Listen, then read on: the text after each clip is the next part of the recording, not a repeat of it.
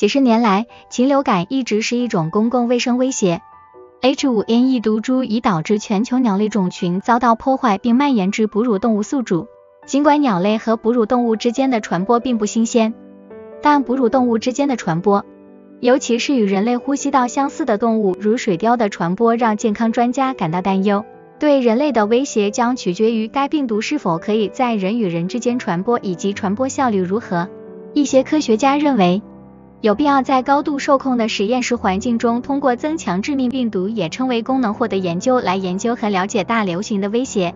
该研究可以确定特定的分子变化，从而使能够在动物之间传播的病毒在人类之间传播，制定疫苗和抗病毒药物等对策，并确定病毒如何进化以规避这些防御。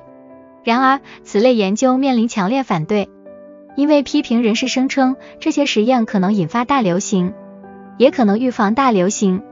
病毒学家之间的争论仍在继续。